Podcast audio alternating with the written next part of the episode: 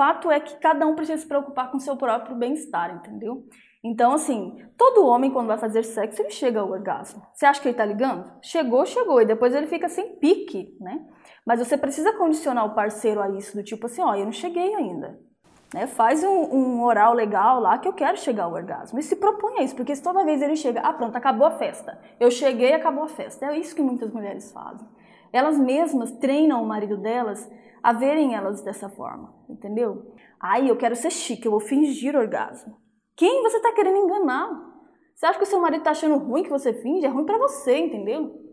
Porque você sempre vai estar tá fingindo, ele acha que o seu tempo é rápido porque você finge que chegou. E ele não, não, não aprende a querer agradar você. Ele aprende que, ah, ela sempre fala que chega, então eu sou bambambam, bam, bam, eu faço tudo certo. Só que às vezes o jeito que ele faz você não gosta, entendeu? Às vezes ele não tá fazendo sexo oral do jeito que você gosta. Não finge orgasmo. Se proponha a ter orgasmo de verdade. Porque daí tudo vai melhorando na relação. Quando você ter orgasmo, você vai querer aquilo que é muito gostoso, a sensação, entende? E aí você vai começar a querer fazer mais, mas fora isso, você vai se frustrar cada vez mais, o seu parceiro acha que ele está sempre te satisfazendo, nunca vai se preocupar né, em melhorar para você.